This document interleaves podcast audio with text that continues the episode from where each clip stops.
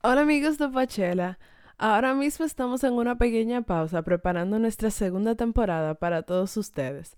Pero para que no se olviden de nosotros en lo que eso llega, queremos compartir con ustedes un episodio especial que hicimos hace unos meses para el Dominicana Podcast Fest, que es un evento organizado por la comunidad de podcastrd.com, donde puedes escuchar una probadita de los diferentes podcasts que se están produciendo aquí localmente en República Dominicana.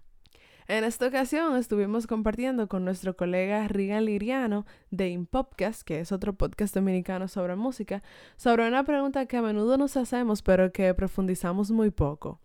¿Qué es lo que hace que una canción uno la considere buena o no? Así que aquí les dejamos este episodio y esperamos que les guste.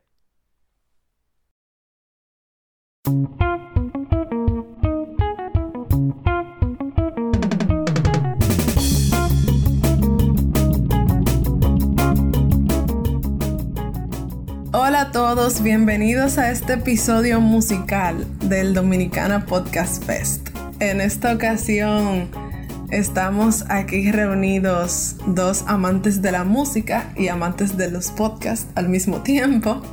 Eh, yo soy Natalia Pucheu del podcast Poachela, que es un grupo de amigos que nos reunimos de vez en cuando a hablar de música desde el punto de vista del aficionado.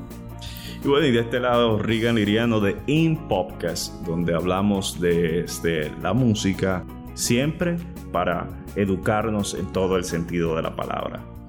Así es, y nosotros estamos aquí reunidos, como dicen, para, bueno, hablar de eso, de lo que nos apasiona, de la música, pero muy especialmente vamos a hablar de algo que yo siento que es un dolor de cabeza para todo el mundo. No un dolor de cabeza, pero que es un tema que siempre causa mucha discusión. Y es la pregunta de ¿qué ¿Qué es una buena canción? ¿Qué hace que una canción uno la pueda considerar buena? Y vamos a conversar hoy desde dos perspectivas que parecerían como antagónicas, pero realmente son complementarias, yo creo, que es la perspectiva del experto, que en este caso es Regan, porque Regan es músico y es experto en la parte de radio y eso, y la perspectiva del el aficionado, del fanático, que es el caso mío, que me gusta oír la música eh, en todo momento y como de lugar y que la disfruto como, como un hobby y ver cómo cada, cada parte tiene sus perspectivas sobre qué es una buena canción o qué es música buena. Así que, Regan, ¿qué dicen los expertos que es la buena música?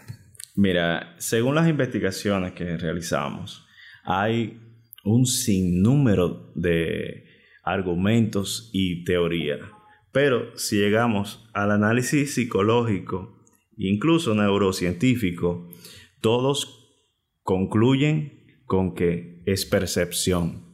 Porque según Nagore, un autor que en 2004 dijo, el análisis a una obra musical concreta no puede desvincularse nunca de su contexto cultural. ¿Qué quiere decir esto? Que dependiendo donde tú hayas crecido, donde tú hayas tomado tu construcción de realidad, va a depender tu gusto por X o Y música. Por ende, a veces incluso se asocia al clasismo una especie de música y de otra, pero siempre va a depender de tu contexto cultural, dónde tú naciste, cuáles fueron tus influencias, incluso ya sea tus padres o tutores con quien tú hayas crecido, va a depender mucho tu gusto musical, porque recuerden que nuestra primera influencia son las personas que tenemos más cerca, familiares, vecinos, amigos, y según su comportamiento, la educación también que ellos tengan. Hablo en este caso la educación en valores, en su formación, no necesariamente académica, va todo eso a influirte en la manera en la que tú percibes el mundo. Y de igual forma afecta tus gustos musicales. Aunque cabe resaltar que llegado a una etapa de la vida donde uno se comienza a definir, y esto es la parte más psicológica específicamente, la adolescencia y la juventud, pero específicamente en la adolescencia es que se define en la persona el gusto musical. ¿Qué quiere decir esto? Me voy un poco más adelante. Que cuando tú eres adolescente, comienzas a explorar, esto va a sonar cliché, pero el espíritu de rebeldía te lleva a la contracultura. Así es. Y se nota mucho, se nota mucho en como el cambio de la música que uno escucha a esa edad. Exactamente. La contracultura, si nos enfocamos en el contexto dominicano actual, dependiendo donde tú estés y tus influencias, va a ser, número uno, vamos al mainstream dominicano, escuchar dembow. Eso es la contracultura. Eso es lo que nos están vendiendo como bueno y válido para ti, que eres joven. Tanto la explotación a nivel de, de marketing masivo en redes, radio, televisión y los medios tradicionales en este caso, como lo que se oye en la calle. Y vuelvo, insisto, va a depender mucho de tu contexto, ese contexto familiar, ese contexto interno, incluso donde tú estudias. Esto, hay un sinnúmero de factores que influyen en tu construcción de realidad y que va a incidir en tu gusto musical. Por lo tanto, por ejemplo, valga la redundancia de tanto por ejemplo, tenemos fuera de el dembow a las personas que han crecido oyendo a Amanda Miguel, Ana Gabriel, toda esa música balada de los 70, 80, 90, ya, ya incluyó a Cristian Castro, a Luis Miguel, y que en su casa eso era lo que se oía y se construye una imagen con, esto. Y ese es el tipo de música que le atrae a la persona. Como puede ser también en, en mi caso muy particular, que lo expongo acá. En mi casa se oyó de todo un poco. ¿Qué quiero decir? Mucho merengue, mucho Dani Rivera, mucho José José, etcétera, etcétera, etcétera, etcétera y Me pasó. típico. Entonces, con esto yo comencé a hacer mi construcción hasta que en mi adolescencia llegaron mis influencias de playas extranjeras. Amigos cercanos, mira, escucha esto. Como músicos explorando, me encontré con bandas extranjeras, estadounidenses, ingleses y demás. Y comencé a explorar esos sonidos tanto de bandas como DJs, etcétera, etcétera. Y todo esto en un contexto también en que el país se abría en base a la globalización. Todo esto no llegaba de todas partes. República Dominicana, yo digo que es bendecida porque en el punto geográfico que estamos, aparte de ser envidiado, nos llega de toda clase de música de todo el mundo. Por lo tanto, tuve la dicha de crecer en ese universo enorme de, canciones. Por ejemplo, yo soy amante de playero y fue una, una parte de mi contracultura justamente comenzando mi adolescencia. Yo sabía que eso venía, que el playero... Pero fíjate, se parte, parto del contexto de la adolescencia. Ahora bien, sigo citando algunos de los autores para luego darte paso. Copland, desde 1939, dice, el auditor inteligente debe estar preparado para aumentar su percepción del material musical y lo que a éste le acontezca. Debe escuchar las melodías, los ritmos, las armonías y los colores tonales en forma más consciente, pero sobre todo, para seguir la línea del pensamiento del compositor, debe saber algo acerca de los principios de la forma musical. Ya tú estás oyendo otra teoría ahí, pero esto es mucho más eh, complejo. complejo de una persona que conozca. Como decimos, no podemos desvincularnos del contexto cultural. Si en República Dominicana, como en Guatemala, bueno, Costa Rica no lo pongo porque Costa Rica es parte, eh, un caso aparte, pero estos contextos de similaridad. No nos vayamos lejos. El, mismo Puerto Rico. O sea, lo que ellos tienen son que son colonias, pero vivimos una realidad muy, muy, muy, muy, muy, muy parecida. Entonces, ¿por qué lo cito? Porque va a depender de los factores que mencioné antes. Ahora sí entro a lo académico. Si en la, lo académico en tu escuela no te dan folclore de tu región y solamente se preocupan por lo académico, por tu saber español, matemáticas, sociales, ya ahí hay un problema con la cultura. Ya ahí tú comienzas, pero ¿qué es mi cultura?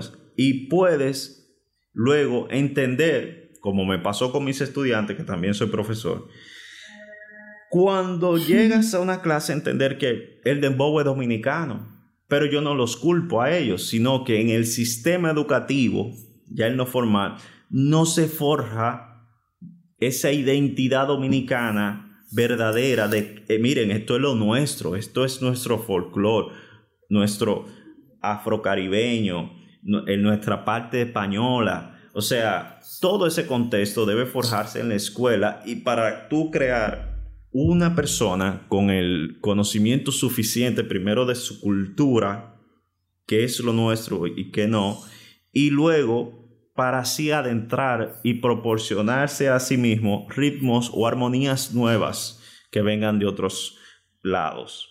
¿Te iba a decir algo? Además, un detalle es que tú mencionabas que lo, los estudiantes dicen, no, que el dembow es dominicano, pero realmente si estudiamos un poquito, el dembow no es dominicano, viene de Jamaica. Es una, exacto, es una influencia caribeña, que es bueno, pero también tiene muchas raíces de, del por qué nos gusta tanto, porque también tiene la misma clave de, de, nuestra música folclórica. Si tú te vas específicamente a, a, varios ritmos de atabales, tú encuentras patupum, patupum, patupum. Pero, y eso se traduce a más ritmos. Incluso si tú haces la extrapolación, tú encuentras que a lo maco, un ritmo inventado por los hermanos Rosario, ¿de dónde sale? De esos atabales que ellos escuchaban en Higüey, esa fiesta de atabales, patapum, patapum. Y no es diferente al dembow. El dembow es patapum, patapap, patapap, patapap. Entonces, eh, todo eso se va conjugando. Pero ¿qué quiero dejar dicho con esto? Que si tú no conoces tu cultura, tú eh, te vas a topar con este tipo de, de, confusiones porque se ha popularizado. Este es otro tema, no me quiero salir. Entonces, ¿qué factores hacen que tu música, lo que tú escuches, sea bueno o sea malo? El contexto en tu realidad, donde usted vive, cuáles fueron sus influencias. Ahora bien, otra cosa es el contenido de las letras, el mensaje de las letras, porque yo entiendo que no hay música buena en lo personal ni mala, sino mensajes que van en contra de tus valores éticos o morales en este caso. Entonces, eso tú dices, no, esa música eh, no sirve por esto y por otro, pero ¿por qué le gusta a otro? ¿Por qué se le exponen tanto? O sea, ahí comienza todo esta ligadura de, de argumentos, teorías y demás, porque vuelvo, e insisto, lo que puede ser malísimo para ti puede ser genial para otro, porque responde a una serie de parámetros culturales que sociales específicamente, que son códigos que tú no manejas, pero él sí, esa, o, o ella sí maneja y se identifica con lo que a nivel musical fuera de la, perdón, a nivel de letras, el mensaje que dice. Entonces ahí, ahí comienza toda esta variación y, y, no, que esta música es mejor, que esto, que esto es peor, no, es simplemente, vuelvo y lo digo como por quinta vez, es percepción tuya y de tu contexto. Así es. Yo en mi caso, desde el punto de vista de no tan académico, sino más del sentido popular, Estuve conversando con mis amigos y recopilé algunas notas de voz de algunos chicos que me compartieron para ellos qué es buena música o cómo ellos identifican si una canción es buena o no para ellos. Y pues aquí les comparto algunos de esos de esas notas de voz. La verdad es que yo no soy para nada picky con la música. Eh, yo escucho una canción por primera vez e incluso puede que no me guste la primera vez. Pero ok, la oigo y si tiene buen beat, un beat pegajoso, yo creo que ya me agarró. Y al final por eso es que a mí me gusta música tan variada, porque eso es como que un estándar un poquito bajo para que te guste una canción. Pero es que a todo yo siento que le encuentro algo que me gusta. Para mí, una canción es buena primero por el ritmo, porque me interesa, no necesariamente tiene que ser movido, pero que sea un ritmo original, o sea, algo sin novedoso y que me guste, que me guste la primera impresión. Y en la letra, en verdad me gusta que tenga frases como que, como que chula, nueva, sí. No sé, en verdad que, que la primera impresión me gusta. Yo creo fielmente en la filosofía de que una canción tiene que atraparme en los primeros ocho segundos. Sea algo relajado, algo activo, algo para bailar, algo para cantar. Si los primeros ocho segundos me agarró, pues entonces prosigo escuchándola. Entonces, básicamente yo voy haciendo un descarte de las cosas que podrían gustarme en una canción. Obviamente la tengo que escuchar varias veces. El primer aspecto que tomaría en cuenta es la música si la música no es algo sencillo, algo típico de la cultura pop, pues entonces ya en ese punto ya me capturo. Para mí una buena canción se sale de lo común por la genialidad del autor. O sea, en menos de cinco minutos, sin importar el género, esa canción te transmite un mensaje claro y te transmite sensaciones y emociones que incluso hacen que uno quiera visualizar mentalmente la historia e incluso ser el protagonista de ellas. Para mí, esa canción que me provoca eso y me inspira a querer aprenderme la letra y que no se me sale la melodía de la cabeza es una buena canción. Un ejemplo de eso es Bohemian Rhapsody de Queen.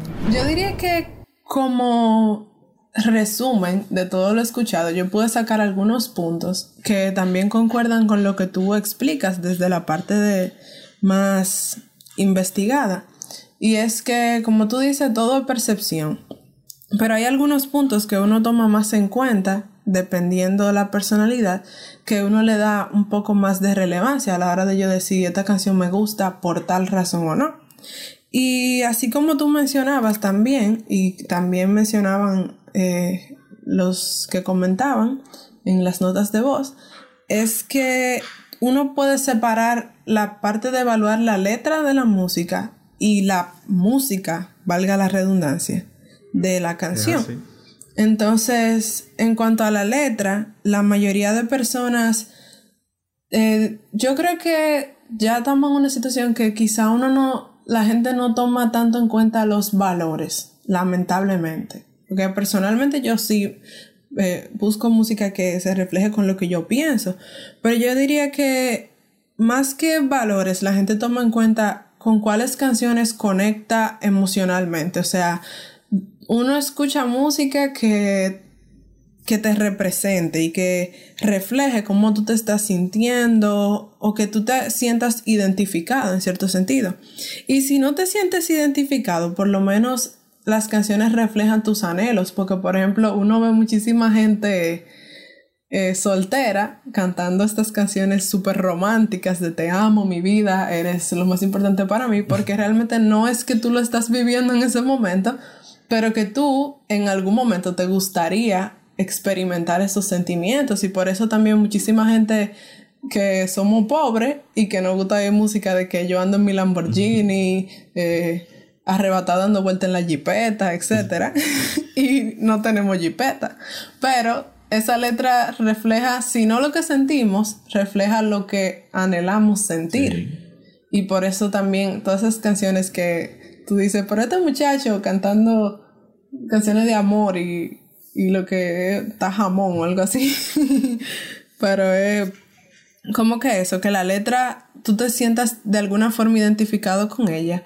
Y en cuanto a la parte musical, a la parte de ya más rítmica, más melódica, yo creo que el público general, que es la, el gran consumidor de música, que no está tan letrado en cuanto a lo de teoría musical, que incluso conversábamos fuera del aire tú y yo, que yo te decía que yo quiero aprender música porque yo lo que soy es que nada más sé oírla.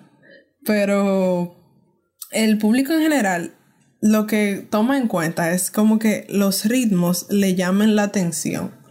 O sea, tú escuchas una canción que tiene un ritmo o una melodía como repetitiva, vamos a decir que ya tú la has escuchado en varias canciones anteriores y quizá no te llame tanto la atención como una que tenga algunos elementos más innovadores. Por ejemplo, música electrónica que incluya ritmos caribeños, te llama más la atención porque es algo diferente. Y tú dices, oh, qué chula esta canción y, y tú le prestas más atención. También, por ejemplo, lo que tú hablabas de los factores culturales, yo creo que es súper importante. Porque, por ejemplo, yo no me, no me, considero una persona merenguera, o sea, de que ando 24/7 solamente oyendo merengue. Pero, por ejemplo, tengo que, o sea, tengo que admitir que por mi condición de dominicana y por la sociedad en la que me he desarrollado, pues un merengue conecta con una parte de mí que es como inconsciente, o sea, conecta con mis raíces, conecta con mi cultura y siempre me va a llevar más la atención un merengue que por ejemplo un reggae o una música, qué sé yo, de Bollywood, por ejemplo, porque es algo que conecta con mi formación, mi país, mi identidad. Y creo que la cultura, eh, como tú decías, influye mucho en el ritmo que uno prefiere. O sea, los jóvenes prefieren oír dembow porque eso es lo que está oyendo todo el mundo a su alrededor. Y entonces eso también influye muchísimo. Pero yo creo que la gente en general, a la hora de decir como que esta canción me gusta o no, también tiene un contenido muy subjetivo de que, como dicen, tiene un no sé qué que me llama la atención. Y ese no sé qué, pues naturalmente no lo podemos definir. es un no sé qué, porque no sé lo que es, que conecta con la individualidad de cada persona y por lo tanto es percepción y es muy subjetivo. O sea, hay razones por las que le gusta y, y por ejemplo uno ve que premian canciones, los críticos alaban algunas canciones que tú dices, pero ¿por qué?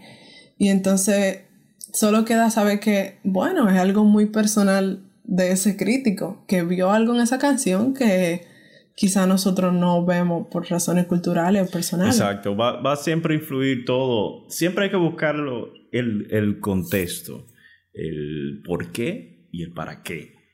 Eh, aunque a veces no entendemos ciertos premios, espérate, pero vamos a buscar el por qué y para qué eh, esta gente está haciendo eso. Así es. O sea, estamos hablando de que hoy en día la gente cree que Spotify, por, por mencionar una empresa, eh, te, te pone lo que tú quieres. O sea, a veces sí, el algoritmo te va tomando cosas que a ti te gustan, según las reproducciones tuyas.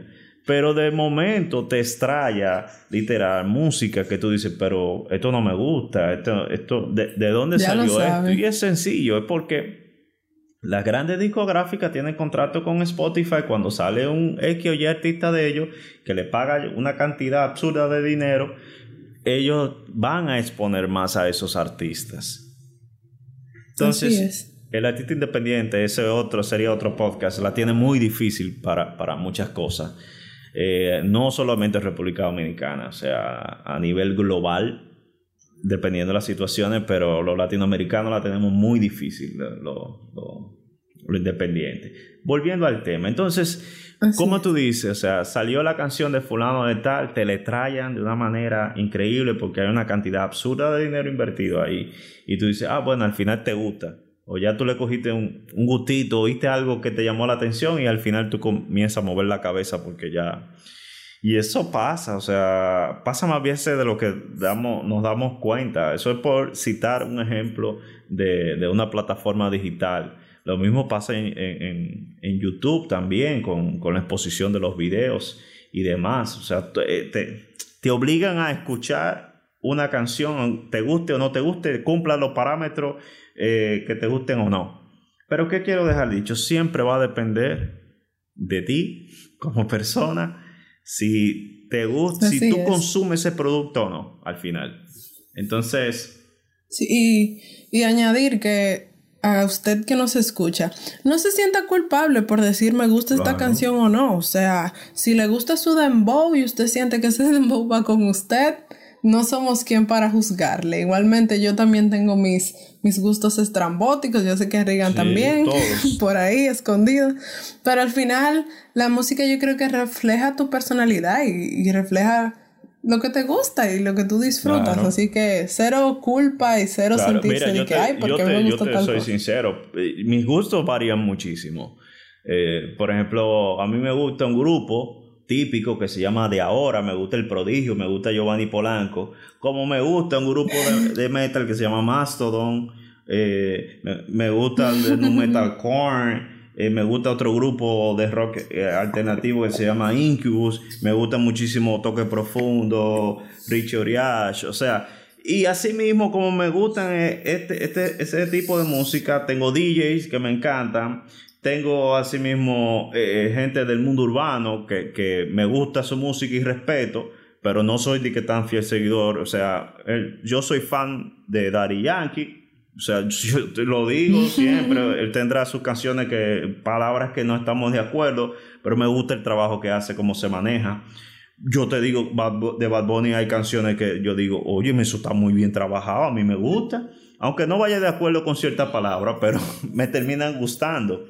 Y, él, y, te lo digo porque el abanico para mí se, se abre muchísimo. No es que yo te diga que voy a pagar una entrada por ver a Bad Bunny, pero yo respeto muchísimo su trabajo. Y Black Eyed Peas a mí siempre me ha gustado lo, que ellos hacen. Eh, siempre han estado con la tendencia. O sea, ahí hay un trabajo enorme de, de discográfica, de producción y demás. Michael Jackson, hay un sinnúmero de gente que, que, a mí me gusta, pero eso soy yo en lo particular. Yo, yo voy por tu misma línea. Yo hoy puedo estar yendo a Vichy, que es mi artista favorito de todos los tiempos. ayer, por ejemplo, me cogió con oír a Rubén Blades eh, a tope. que yo no suelo oír salsa, pero yo con Rubén Blades soy loca. Por ejemplo, de repente mañana te estoy oyendo rap británico que me gusta, que lo he dicho muchas veces, y después de pasado mañana música brasileña, como que nada es, nada. es que Es que el gusto te va guiando, incluso hay no tanto a veces las letras, sino, oye, tengo ánimo de, de, estoy más animado o estoy menos energético. Otra cosa que a mí me gusta también es la música de autor. O sea, gente como las canciones de Omar Alfano. Omar Alfano es uno de los autores latinoamericanos que más canciones se le han pegado escribiendo para otra gente. y al final la música es para disfrutarla, no para sentirme incómoda escuchándola. Si una canción me hace sentir incómoda, yo lamentablemente no la voy a oír porque no me causa disfrute, no me causa placer. Una canción que me insulte o que insulte algo que es importante para mí, yo no la voy a disfrutar. O sea, y hay un sinnúmero de formas en las que tú. Ahí entra más lo de cómo tú te. cómo tú creciste, con, cómo que te dijeron que estaba bien o estaba mal. Porque hay un sinnúmero de formas de decir lo mismo. Por ejemplo, Harry Styles, ¿sabes quién es? Sí, claro. ¿Cómo no? Tiene una canción que está sonando muchísimo, que es una plebería. Eh, tú te, cuando la analizas. ¿Será Watermelon Sugar? Exactamente. Nunca, no lo he oído, pero me imagino. No, no, o sea, eh, óiganla, vamos, eh, vamos a ponerla y entiendo que es buenísima para, para analizar, como no te lo extraya de forma de, forma agresiva lo que, lo que quiere decir. Entonces hay, un sinnúmero y asimismo eh, tú puedes jugar con el doble sentido, pero teniendo un límite. Así es. Bueno, de, parte mía, manera de, de conclusión, como dice Nagore en 2004, estuvo diciendo que no existe ninguna convención entre analistas según la cual uno de estos sujetos, específicamente la condición que es música buena o que es música mala, sería más correcto que los otros. En conclusión, vuelvo y digo, todo es percepción de la persona y percepción de tu realidad, de tus gustos personales, de tus valores, cómo tú construyes tu propio ser y qué tú quieres que entre a tus oídos, a tu cerebro. Así es. Estoy completamente de acuerdo. Nada, muchísimas gracias y gracias por la oportunidad de permitirnos entrar a sus audífonos a través de este festival que realmente lo hemos hecho con muchísimo cariño para, para dominicanos de dominicanos. Y nada, si les interesa seguir escuchando estas charlas tan chulas sobre música, eh, pueden encontrar tanto a Impopcast como a Poachella en todas las plataformas de, de, audio, de podcast. Nos seguiremos escuchando a futuro. Nos encontramos en la próxima. Un abrazo a todos y mil gracias, Rigan. Bye. Y a ti, Natalia. Bye.